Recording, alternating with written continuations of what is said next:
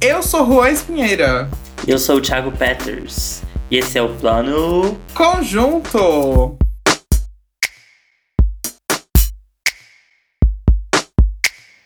Just look up, turn off the shit Fox News, cause we're about to die soon, everybody. É apenas isso, galera. Bom, gente, então como vocês já viram, hoje, no episódio de hoje, nessa maratona do Oscar, nós temos um convidado. O retorno de um convidado, na verdade, né? Pra quem acompanha a gente, o Lucas Marques, que já esteve aqui no episódio 13 do show de Truman. Exatamente, gente. Para os três ouvintes que estão acompanhando a gente assiduamente, estou de volta, entendeu? Para a alegria de todos. Fã ou hater? então, gente, o Lucas tá aqui voltando aqui no plano conjunto pra comentar com a gente. Não olhe para cima. Don't Look Up. Um filme também do de melhor filme, né? Que seja indicado a este Oscar. O Peters, como podem ver, muito tímido. É. Sim. Eu tenho uma impressão de que a gente vai ter opiniões diferentes sobre esse filme. É, hoje em dia vai ser muito dedo no cu e gritaria aqui, galera, porque, como vocês sabem já, o Peters ele tem um histórico mais republicano. A gente, aqui em casa, eu e o Juan, a gente tem uma coisa um pouco mais petista, então se preparem que vai ter uma. Vai, aqui é o podcast do Monark. Não, gente, não. E não. Peraí, gente, hoje está marcando mais um episódio que eu e o Peters gravamos ao vivo e pessoalmente. É um marco assim, porque a gente toda vez a gente grava longe um do outro, né? A gente grava virtualmente, longe. E hoje está marcando a segunda, acho que é a segunda. Aí você gravou uma vez junto, não foi? Sim, com o Que Lucas foi com o. Lucas também. E essa é a segunda E último. e último. Porque agora o Plano Conjunto se torna um podcast interestadual, pois o Peters agora é oficialmente carioca de novo. É, né? Porque ele é do Rio de Janeiro, agora vai voltar pro Rio de Janeiro, gente. É isso. Se o Peters não queria falar isso, agora eu já falei. E é isso aí. Fala aí, Lucas, sua nota pro Don't Look Up. Uh, Don't Look Up eu achei um filme super legal, um filme super atual. Apesar de que ele foi feito, tipo, o roteiro dele e tudo mais, foi feito antes da pandemia, né? Tipo, nem era uma coisa pra casar com pandemia agora. Pesquisador. É, minha filha, acessar o Google. Então, assim, foi uma coisa que. E, e depois veio essa pandemia, foi uma coisa que casou super, porque eu acho que antes da pandemia, ele talvez ele faria sentido, faria também. Mas depois da pandemia. Da pande, pandemia, olha. depois da pandemia, fez muito mais sentido, ainda mais nesse, nesse, nesse momento atual que a gente tá vivendo aqui no Brasil, porque eu acho que tem muito mais a ver com o Brasil do que com o sistema americano. Porque pra mim, gente, aquele filme é totalmente sobre o Brasil. E olha, eu achei um filme bem legal, uma sátira super inteligente, ri bastante, alguns momentos dei, dei leves chorar. Não, mentira, não chorei não, mas assim, foi um, foi, um, foi um filme bem legal, eu dei três estrelas e meia. Na verdade, eu acho que tem a ver com o sistema dos Estados Unidos também. Eu acho que não, sabia? Mas o filme é americano, não? É. Pensei que era a Petra Costa que tinha. E você, amiga Peters? Eu... É, eu tenho muitas coisas a dizer sobre esse filme. É, Sátira cômica é o meu gênero preferido. Mas como eu já disse outras vezes, eu acho que não dá muito certo no cinema, dá mais certo na televisão. E eu não gostei desse filme, eu achei ele muito previsível. E eu dei dois e meio.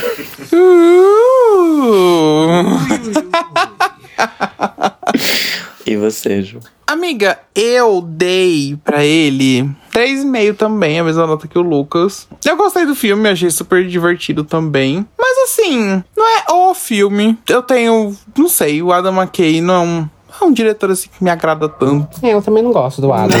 Das realizações dele, assim. Acho que aqui no podcast, quem acompanha aqui sabe que eu não sou o maior fã da Netflix, então. É, pois é. Isso é outro ponto. Mas o Adam, ele é exclusivo da Netflix? Não, não. Mas assim, dos filmes dele. Mas ele- a gente vai chegar, a gente vai chegar no Adam McKay, mas assim, Ah, ok. no filme em si, 3,5. E é isso. É, mas falando da Netflix. Obrigado. O Antônio, gente, é uma Toda vez, especial. toda vez que a gente grava com o Lucas, o Antônio ele late, ele faz questão de latir. É que ele tá ouvindo os outros cachorros, eu acho. É. É, e falando de Netflix, eu achei uma coisa importante esse filme ter entrado como na categoria de melhor filme, porque eu até li que esse ano eles vão excluir umas categorias da premiação. Eles não vão passar na televisão algumas categorias, principalmente as de documentário, porque eles precisam ter mais audiência, porque eles perderam nos últimos anos. E eu acho que colocar filmes do Netflix tem tudo a ver com isso, para ter uma acessibilidade maior e para chamar o pessoal. E é, é, é, o que é esse filme, né? É bem um filme da Netflix. E esse elenco também carregado de pessoas assim óbvias, também acho que faz todo sentido para atrair Sim. a audiência de volta. Ah, então quer dizer que a premiação vai ficar mais curta? Não sei. Ai, tomara que sim. eu, já, eu, já, eu já tenho outro tipo de pergunta. Você acha, então, Peters, que esse, que esse, que esse filme não merecia ser indicado? Foi indicado por conta hum. do buzz, Sim. por conta do cast, e porque vai chamar novos, novos olhares, novas pessoas pra ver. Olha, foi indicado um filme não, da Netflix, olhares, vamos ver? É só pra re reganhar a audiência que eles perderam nos últimos anos. Entendi. Então você acha que tá indo mais, muito mais por popularidade, não por qualidade. Seria Com certeza. Isso? 300%. Eu acho que sim também. Eu não. Eu terminei o filme ontem e eu pensei assim. Eu, vi, eu, revi, eu revi na minha cabeça assim os filmes que a gente viu até agora. Uhum. E eu pensei assim, nossa, este filme está entre os indicados ao melhor filme. E eu pensei, hum, então tá.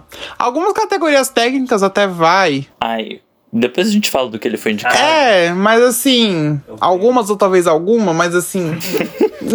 Agora, melhor filme é ganhar audiência mesmo, né? Bom, eu já sou um defensor uh, desse filme da Netflix pelo motivo de é um filme super atual, é um filme necessário, é um filme que a gente precisa sim ver. Tanto é que foi um filme que virou meme nas redes sociais, principalmente brasileiras. Eu não sei como é que repercutiu lá fora, mas eu sei que aqui no Brasil, no Twitter, no Instagram, repercutiu bastante, porque a gente podia muito. A gente claramente podia associar várias pessoas do filme a pessoas, a, a personagens que a gente tem hoje na, na, na, no Brasil.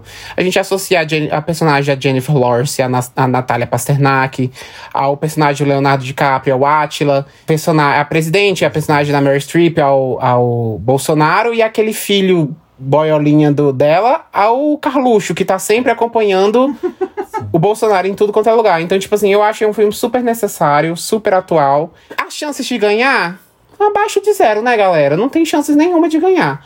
Mas eu acho sim que eu acho sim que foi uma, uma indicação bacana. Eu acho que sim tem que ser lembrado e uma menção honrosa, sim. Eu acho que eu achei que eu gostei. O, o que você falou agora de lembrar personagens, isso é outra coisa que eu não gosto muito do filme, porque na verdade os personagens são muito arquétipos. Você consegue colocar, encaixar esses personagens dentro de outras categorias facilmente, porque eles são bem arquétipos em geral. Eu não acho que eles são tão profundos. Amiga, assim. eu acho de uma ousadia tão grande sua achar que eu sei o que significa arquétipo. arquétipos são tipo como explicar? É tipo uma generalização de um tipo de pessoa. Um estereótipo bem forte daquilo, seria isso? É, mais ou menos, que você usa para se orientar para criar um personagem ou uma história. Então, gente, agora falando de novas impressões da crítica e do público, né? O Rotten Tomatoes, a crítica especializada no caso, né? Ficou em 55% pro filme e o público deu 78%. O IMDB deu 7,2 de 10. E o Letterboxd deu 3,2 de 5. É até agora o filme com as notas mais baixas de todos. E, inclusive, ele é o segundo filme a ser indicado a melhor filme que recebeu no Rotten Tomatoes o Tomate Verde. O que significa o Tomate Verde? Que é uma bosta. O tomate verde é tipo a framboesa de ouro? Rotten Tomatoes? É porque eles categorizam ou fresh, que é tipo um tomate bonitinho, tipo. Aquele tomate maduro, pronto para ser consumido. Exatamente. O verde ainda tem muito para evoluir. É. É isso. É. O outro, o outro único filme que aconteceu isso foi Tão Forte, Tão Perto, de 2011. Entendi. É. 55%, tipo. Tá vendo? É por isso que eu, eu fico meio contra esses filmes indicados melhor filme. Tipo, não sei, não, não encaixa. Eu acho que é o seguinte, eu acho que essas coisas da arte, é, quem decide o que, é bom, o que, é ruim, não vai muito de especialista, né? Tipo assim, quem decide o que, é moda não são os estilistas, é o povo. Quem decide o que, é, o que, é filme bom, o que, é filme ruim, não é especialista, crítico especializado de três jornaizinhos importantes da, da Europa dos Estados Unidos. Se o povo gostou, é filme bom sim, caralho. Agora, se o pessoal colocou 77% na onde que você falou? No Rotten. No, não, no Rotten não. 8. Não, Rotten é críticos especializados. Não, mas o Rotten tem a parte do público também. O público, pois é. Se o público gostou, gente, Que foda-se críticos especializados, entendeu? Eu, hein? Não, mas isso, o, se- quando dá 70 e poucos no Rotten também é meio a meio. Quando dá 7,2 no IMDB é meio a meio. 3,2 também no Letterboxd é meio que meio a meio. É uma coisa meio. É, ele não tá sendo aclamado. Não tá sendo muito aclamado. nem pelo tá meio, meio, público, nem meio. pela crítica. É. Só que na crítica ele tá sendo. É um filme meio. Mas você pode. É subjetivo. Foi É, como você subjetivo. falou. É bem É bem subjetivo mesmo. Subjetivo é o quê? Eu tenho um bom gosto, o Thiago e o, e o Juan não tem. É Literalmente isso. Mas enfim, gente, é isso, né? A crítica, pelo visto, odiou o filme. Mas o Adam McKay até que já teve uma trajetória, assim, meio... Até aclamadinha, assim, né? Como diretor, né? Ele dirigiu A Grande Aposta, que foi um super cotado no Oscar uns anos atrás. Teve o... O Christian Bale e o Steve Carell. É um filme bom, eu gosto bastante de A Grande Aposta até. Mas teve Vice uns anos atrás, que foi um dos responsáveis por mais um vexame da Amy Adams no Oscar. Um, do- um dos, um dos 30 que ela teve. E o roteiro também é dele e do David Sirota, que é o primeiro filme dele que ele roteiriza. É, ele parece estar acostumado a fazer sátira. Todos esses filmes são bem satíricos. Sim. Então não sei o que aconteceu aqui. Que eu acho bem satírico, na verdade. não, ele é, mas. Não, é, ele é sátira, com certeza. Aham. Mas eu não sei, parece uma sátira muito óbvia pra mim. Então, amiga, esse negócio do óbvio, eu acho que é o que faz o filme ser divertido. Acho que faz essa, essa, essa sátira ser engraçada, porque. Você consegue assimilar. Eu consigo assimilar, porque esse negócio, tipo assim, da Jennifer Lawrence achar um meteoro e que esse meteoro vai, vai acabar com o mundo, eles irem lá falar pra presidência e a presidente ser aquela personificação do Trump, bolsonarista, e ela, tipo, meio que negar isso e depois voltar atrás porque ela vai meio que perder as eleições e, tipo, no final das contas, todo mundo morrer e só eles se salvarem lá. É meio que, tipo, óbvio que isso vai acontecer e esse é o que torna o filme engraçado. Não sei, esse óbvio pra mim deixa o filme ser engraçado. Tipo, você sabe que aquilo vai acontecer e isso que torna engraçado. Sei lá, pra mim isso torna a sátira meio que mais. Mais rica, não sei. Eu acho que se fosse. Se fosse uma surpresa no final, as coisas se salvarem, eu acho que talvez não funcionasse. Talvez o óbvio faça funcionar. É, eu gostei nesse sentido do final, por exemplo. Se tudo desse certo no sentido de salvar a humanidade, meteoro, blá blá blá, ia ser uma merda. E é, eu, até o final, final, final, que até os chicos terem escapado e ainda assim eles morrerem habitando outro planeta, eu acho que foi a parte que eu mais gostei, assim. Aham. Eles vão se fuder independente porque nós somos humanos, no final das contas. Analisei. Lisão. Tiago, você falou o seguinte, que ah, o óbvio te irrita um pouco nesse filme, que você não gosta muito do óbvio e tudo mais. Mas você acha que pra uma arte ser apreciada, tem que ser aquela arte que a gente tem que forçar muito pra gente entender? Se a gente não forçar bastante... Nossa, vamos forçar nosso neurônio aqui, galera, pra, pra ser uma arte bacana... Se ela for uma arte óbvia, tá ali na nossa cara, a gente entende de primeira. Você acha que não é uma arte bacana, não é bacana, não é bom? Como é que é? Não, não acho que não tem nada a ver. Pois eu acho que tem, sabia? Não, eu acho que não tem nada a ver. Na verdade, eu tava até, quando foi dar a nota, eu tava pensando quando a gente falou de amor, sublime amor. É, o West Side Story, que a gente tava falando de separar os filmes por gênero pra dar as notas e tal. E nesse filme eu não separei nem um pouco, mas é porque eu acho que caiu muito na minha linha de fazer uma coisa de sátira e comédia que eu fiquei com tanta raiva. West Side Story. Que eu botei dois e meio. Mas eu poderia dar um três, porque eu acho que a proposta dele é essa e Agora, ele um- é um- bem sucedido. um- uma coisa aqui. West Side Story é sátira também? É porque é musical. E aí eu, eu- Você odeia, né? É, mas aí dentro de musical eu dei até 3,5, porque eu acho que eu gostei da minha do que eu entendo de musical e tal, eu gostei. Você concorda que musical é um tipo de tortura aceitável pela sociedade? Acho. Então é isso aí. Tá, mas assim, uma parte muito interessante do filme, que desde quando a Netflix anunciou o filme, que eu tô assim, ai meu Deus, será que esse negócio pode ser ruim, pode ser bom? Porque assim, né, a gente teve ano passado The Prom, que eu não tive coragem de assistir ainda o filme do Ryan Murphy, né, que teve Nicole Kidman, teve a Meryl Streep, teve James Corden, teve não sei, ai, um monte de gente e todo mundo falou que é ruim. Eu não tive coragem de assistir até agora. Aí anunciam um filme com o DiCaprio, a Jennifer Lawrence, a Meryl Streep, o Jonah Hill, a Kate Blanchett o Tyler Perry, o Timothée Chalamet, a Ariana Grande. A Camila Pitanga. Quem dera. né? Tudo junto no mesmo filme, eu falo assim, não, gente, que farofa, só faltou o James Corden nesse filme. Eu fiquei pensando, hum, será que vai dar bom? Aí eu tô lá assistindo, aí, aí começa o letreiro lá, quando a, quando a Jennifer Lawrence começa a vomitar lá, né, aí aparece o letreiro lá. Ah, essa parte é muito engraçada, acho que eles fizeram de propósito, sabe? Tipo, vem Don't Look Up e aparece DiCaprio, Jennifer Lawrence, Mary Streep, não sei o que, e não sei o que, não sei o que. Acho que aquela parte é pra chocar aquele letreiro de atores, porque, tipo assim, é. Eu não sei, eu acho que no final das contas funcionou. Eu esperava ser uma coisa assim terrível. Aham. Mas acho que funcionou. Eu acho que cada personagem coube no seu papel. Tipo a Ariana Grande. Ela fez Não, peraí, ela. peraí, gente. Ela Deixa, fez. deixa o Thiago dar opinião. Deixa o Thiago dar opinião sobre ele, sobre a Ariana Grande aqui. Que aí vai sair gente careca daqui de casa. Vai, Thiago. Eu acho que a Ariana Grande fez uma sátira dela mesma, mas eu não sei o quão consciente ela estava do que ela estava fazendo. Eu acho que ela tava bem consciente do que ela tá fazendo. Porque realmente ela tá fazendo a figura do pop ali, né? Exatamente, sim, com total. Mas, é, não sei o quanto eu confio na Ariana Grande. Eu não confio muito nela, não. Um dia ela fofocou sobre uma brother minha.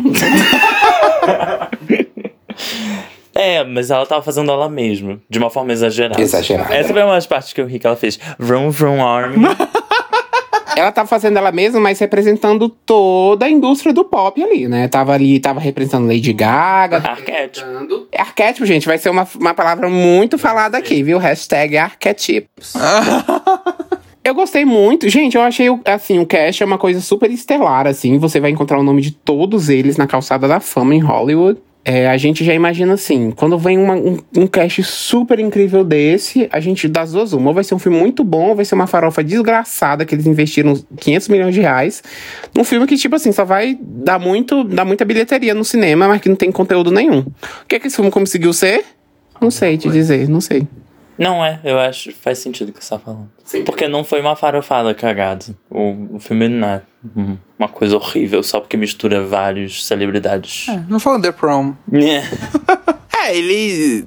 Ele foi um hit, né? Ele se tornou o terceiro filme mais assistido da Netflix em 11 dias. Perdendo apenas para, a gente tem que deixar claro aqui. O filme da Larissa Manoela, qual é o nome daquele filme? Que ela fez uma médica que escuta o, o, o- pensamento das pessoas? Não sei, você que sabe, você que falou, não sei não. Ah, galera, então tá bom. É isso aí. Beijo, fica com Deus. Termina a minha participação. Então que ela vai pra Minas Gerais, o negócio. É, um que ela sofre um acidente, ela vira uma médica que, que ouve os Ah, é? pensamentos das pessoas. Ah, Não, de Minas Gerais, acho que é modo avião. Ah, não, modo avião é podre! Mas eu achava que esse tinha sido o mais assistido. Ele foi o filme em português mais assistido da Netflix. Ah, tá. Larissa Manoela Queen, né, gente? A maior atriz, velho. Burro na Meryl Streep. Don't Look Up perdeu muito cha- não chamando ela pra esse filme, em vez de chamando a Jennifer Lawrence, gente. E tem também o Timothy Chalamet aqui, fazendo um papel inútil Como é novamente. que fala o nome dele, Peters? Timothy Chalamet Charlotte, meh. Realmente, porque o, o, o papel dele é bem meh. Como todos os outros que ele faz. Eu espero muito de o Timothée Chalamet fazer um papel muito bom e eu acreditar nele no cinema, porque pra mim todos os papéis dele são meh, como, a- como, o, próprio, como o próprio Peters fala, tipo, meh. Porque eu não gosto dele, eu não consigo acreditar nele no cinema. Eu acho que vocês vão morder a língua, sabia? Porque daqui uns 10 anos ele vai estar na nova franqui- franquia do Batman e vocês vão, ó. dando cinco estrelas pra ele no Pode Letterboxd. ser que a gente seja aquele povo chato que antigamente falava do Robert Pattinson no Crepúsculo, pode ser. Mas caguei, eu, eu não gosto do, do Timothy hoje em dia, eu não gosto, eu não suporto ele. Em contraponto, eu gosto muito da Jennifer Lawrence e eu adorei ela nesse filme. Pra mim, ela é a minha favorita nesse filme. Eu vi uma entrevista com ela há um tempo atrás, acho que foi no Jimmy Fallon, e ela tava falando que ela eh, decidiu dar um tempo na carreira dela de atriz, tanto é que ela não atua em nada tem uns dois, três anos, e que ela deu essa pausa porque a imagem dela tava saturada, né? Porque ela começou com um boom, assim, e ela era, tipo, aquela pessoa bem relatable, tipo, ah, eu tropeço no Oscar, ah, eu como pizza, ai, Então, galera. Ah, eu ganhei um Oscar. Ai, gente, eu como pizza na rua e eu sou tão galera. Ganhei um Oscar. E aí, acho que no início essa imagem foi muito boa, mas eventualmente começou a, a desgastar a um ponto que as pessoas começaram a desgostar dela. E eu acho que ela deu uma pausa no momento certo, assim.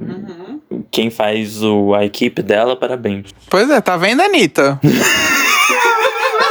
Não entendi, não entendi a comparação, não. Não entendi. Engraçado. Tá vendo, Ariana Grande? Gente, calma, peraí. Gente, Anitters, Arianers, Arianators, desculpa, tava brincando. Eu achei horrível essa comparação. É, tem uma curiosidade boa que ela estava com o dente quebrado e aí com o início da pandemia ela não conseguiu ir no dentista consertar o dente e aí eles teve- tiveram que consertar o dente na pós-produção. Olha só, deixa pra pós. Deixa pra pós, conserta na pós. O que, que é pós-produção? É depois que fez o filme. A edição.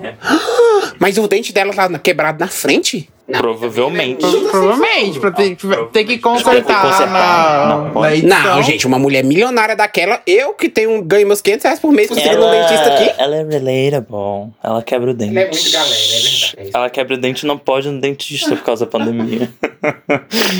Mas assim, eu gostei bastante dela. Acho que ela voltou muito bem dessa meia aposentadoria dela. Essa, lim- ato. essa limpeza de imagem dela, né? Esse limpeza ato de- dela. E o Leonardo DiCaprio, né? Que la- deve ter largado provavelmente o Beco do Pesadelo pra vir fazer Don't Look Up, né? Porque foi, foi gravado na mesma época, né? Então, mais ou menos na mesma época. Então, provavelmente ele deve ter largado o Beco do Pesadelo pra fazer Don't Look Up. Porque tavam, é Netflix, deviam estar pagando muito mais. Exatamente, o elenco estelar desse. E desculpa, gente, posso falar a realidade? O que paga a conta no final do mês é o tutuzinho, é o dinheirinho. Não adianta vir aquela contona de energia da. da, da... Ah, porque ele precisa de E você, dinheiro. ah, mostra que, ah, não, amigo, mas eu tenho um Oscar de melhor ator.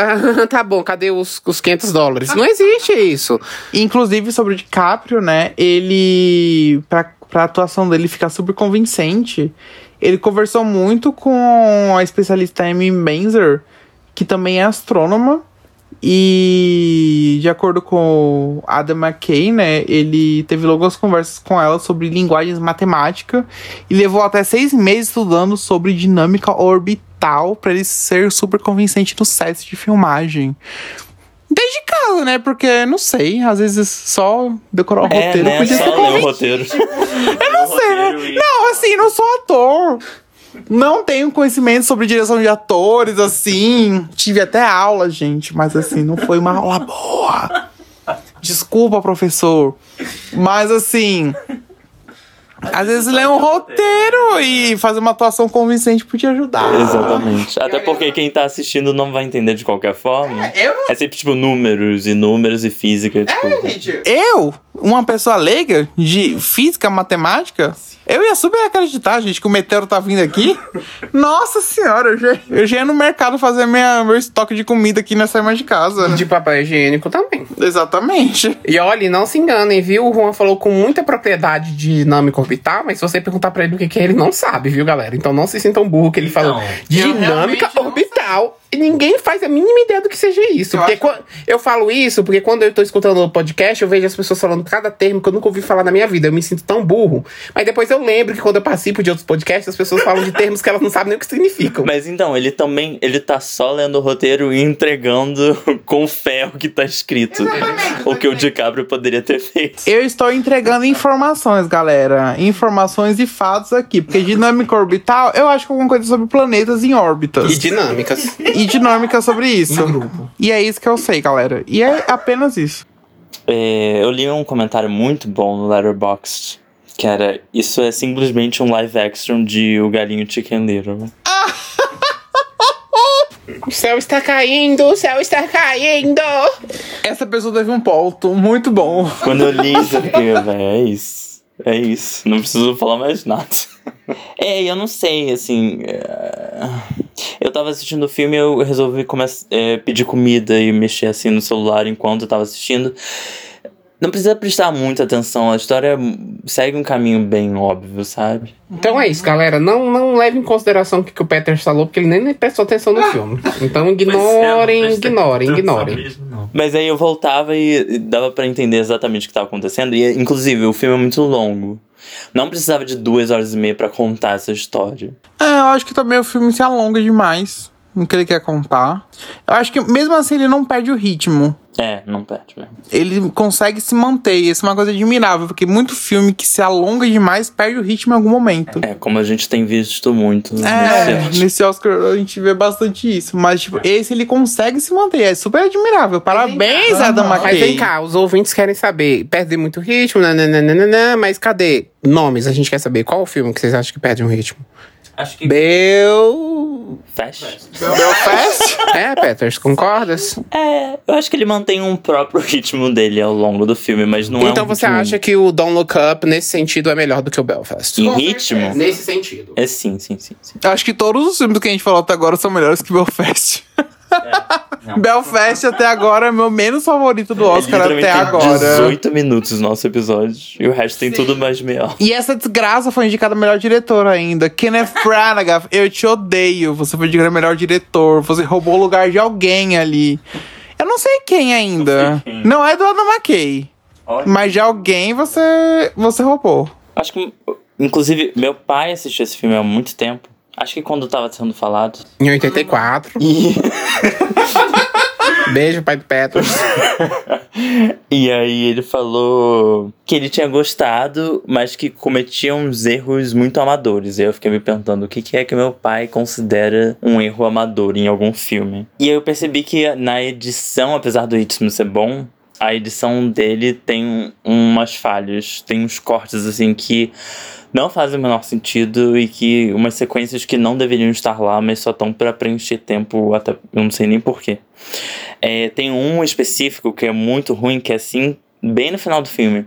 Quando o Timothée Chalamet tá entrando na casa do da mulher do DiCaprio. E tem um corte ali no meio, que ele entra na porta e do nada ele tá aqui. ele só dá um passo. E eu acho que só fizeram isso pra ter um- o tempo cômico certo da piada, entre aspas, que a mulher fez. Ao invés de só deixar ele passar, que eu achei horrível. Aqui- Ali eu fiquei tipo, ué, a edição desse filme é péssima. Mas ele foi indicado a melhor edição, né? Então. Ah, entendi. Talvez eu não saiba do que eu estou falando. Eu acho que. Não sei, tirando os erros, esses erros aí que você, tipo, comentou, eu acho que ele tem um bom timing de, de montagem. Por exemplo, no final, no final mesmo, quando o meteoro dá pra chegar tal, que tem várias cenas, por exemplo. Tem uma cena que eles pegaram do, do Pornhub. Tem, eles jogam várias cenas ali. Eu acho interessante essa, jo- essa jogada de várias cenas ali. Tipo, desde o começo do filme. Eu acho, acho uma montagem interessante do filme. Eu acho que eles são bem certeiros em várias coisas. Eu acho que ele é certeiro no ritmo. É, talvez até esses erros sejam pra fazer com que faça mais sentido o ritmo do que o roteiro. Gente, uma coisa que eu fiquei assim, é, matutando aqui com os meus botões. Quem assistiu o filme sabe que quando veio um meteoro, eles desistiram de destruir o meteoro por um instante e queriam apro- apro- reaproveitar financeiramente aquilo com a desculpa de que, que o. De que o a economia, o dinheiro que aquele meteoro ia trazer com os, com os metais preciosos e tudo mais, ia acabar com a pobreza e não sei o que, papapá, pipipi, fosse ajudar o mundo e tudo mais. E eu vejo que a gente pode fazer isso muito uma analogia com o que a gente vive hoje, né? Que, que os ricos e poderosos sempre tentam tirar algum tipo de proveito de qualquer desgraça que acontece. Tanto é da pandemia quanto da guerra da Ucrânia, qualquer desgraça que acontece, Petrópolis, que você poder pensar, eles tentam tirar algum proveito desviando dinheiro, vendendo arma pra tipo de guerra acontecer. Então, assim, o problema é ricos. Pra mim é isso, gente. Acabou o podcast. Ricos são um problema. Acabou a ideia. É, eu acho que o filme ele tem bastante disso, dessa crítica, assim. É, eu até anotei aqui no roteiro essa coisa de crítica social foda, mas eu quis dizer assim. Não que o filme tenha essa vibe de se eu tenho toda essa crítica social foda, que é. Hoje em dia falar essa coisa de crítica social foda é meio que zoar, né? É, mas o, o filme ele tenta sair um pouco disso. Ele é isso de criticar as coisas, mas tipo, não dessa maneira, tipo. de uma maneira foda. Não quebrando o tabu da vida. É uma maneira sátira, mas, tipo, de uma maneira. É uma maneira cômica e é interessante. Então, essa parte do, dos ricos, né, querendo aproveitar as. O que vem junto com o, o meteoro é super interessante também. Eu acho muito legal essa virada que o filme dá. É, essa virada e a virada literal, né? Aham, é uma virada assim, enorme do filme. Sim. É claro, o mundo vai acabar, ele vai virar um caos de todo jeito, mas eu acho muito legal como o filme ele Tipo, vai da Jennifer Lawrence descobrindo o meteoro pro filme virando um caos ali no final. Eu acho muito engraçado como o filme cresce de uma coisa para outra.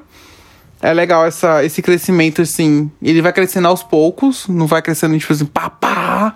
Essa, essa crítica, assim, ao, a esses empresários, assim, querendo descobrir o espaço e colonizar planetas. Alô, Elon Musk, É, então, o filme tem muito essa crítica ao Elon Musk. Jeff Bezos, todos esses bilionários que estão fazendo esse turismo espacial, né? Então, eu acho super legal isso que o filme tem. O, fi o filme é totalmente pra isso, criticar criticar governos que negligenciam informações importantes, negligenciam causas importantes, grandes empresários que estão aí só pra explorar o espaço, explorar tecnologias e cagam tipo pra humanidade. E é isso, o filme tem essa crítica e, claro, né, negar a ciência, Sim. que é uma coisa que o filme faz do começo ao fim Sim. essa crítica que o filme faz do começo ao fim, é negar a opinião de cientistas. E uma coisa que o filme retrata também é sobre a manipulação da mídia, né? Porque a gente vê que quando tá aí no Leonardo DiCaprio e a Jennifer Lawrence, o personagem deles falando sobre daqui seis meses vai acontecer isso, isso e isso, as galera tava mais, tava mais, tava mais é, interessada em saber sobre o término do personagem da Ariana Grande com, com o rapper e tudo mais, sabe? As pessoas estavam mais interessadas em saber sobre fofoca de famosos e tudo mais. A galera, tipo, quando falava sobre sobre, sobre o meteoro, todo tá, tá bom. Tipo, já mudava de assunto, não tava muito interessado em saber naquilo. É, Guerra e Kim Kardashian. E uma parte que me chamou muita atenção também é sobre o final do filme, que mostra o que? A desigualdade, né, galera? No meio de uma desgraça, como aconteceu pandemia, guerras, deslizamentos, qualquer tipo de desgraça que pode acontecer na humanidade, a desigualdade financeira é uma coisa que conta bastante, né? Veio, esse, veio essa porra desse meteoro, destruiu a Terra, quem foi que se salvou? Ricos e poderosos. Então não tem esse negócio que de dinheiro, não sei o que, dinheiro não importa, importa assim. Quem tem dinheiro é quem consegue se salvar. No final, do, no final de tudo, todo mundo toma no cu no filme? Sim. Mas no início, eles que conseguem se salvar. É, é aquela coisa do. que eu já falado, do óbvio que faz o filme ser divertido. No final, os ricos se salvaram e eles acabaram. A Meryl Streep acabou morrendo lá na. por aquele animal lá de outro planeta. Inclusive, é engraçado que o Leonardo DiCaprio achou super errado. é, a Meryl Streep tem um dublê de corpo, de uma, uma mulher lá nua com uma tatuagem no corpo. Eu achei super tipo, ai. Por que, que ele achou errado? Ah, porque ele considera ela um ícone do cinema. É, Só que, tipo, ela nem tava nua de verdade. Eu achei um pouco um exagero. Por isso que eu nem acha. botei no roteiro. Não entendi, não entendi isso não. Ele acha a Meryl Streep uma, uma realeza da atuação. Então quer dizer que ela tinha que ficar pelada de verdade, é isso? Não, ele, ele acha que ele não devia retratar ela na, na te, nas telas nua, entendeu? Eu acho isso ridículo. Nada a ver, o besteira. Mas enfim, né, DiCaprio? Acho que é porque não era uma atriz de 25 anos, igual a todas que ele namora, então. Inclusive, é muito estranho, né? O Leonardo DiCaprio no filme namorando uma mulher de mais de 25 anos, como a Kate Blanchett, né? Mas, parabéns, DiCaprio. Quebrou um tabu seu. Isso é o que um ator consegue fazer, viu, DiCaprio? É isso aí. Você mostra que você realmente mereceu o seu Oscar, viu? E ele foi indicado a quatro categorias: melhor filme, melhor roteiro original, melhor trilha sonora e melhor edição. E eu acho que ele não leva nada.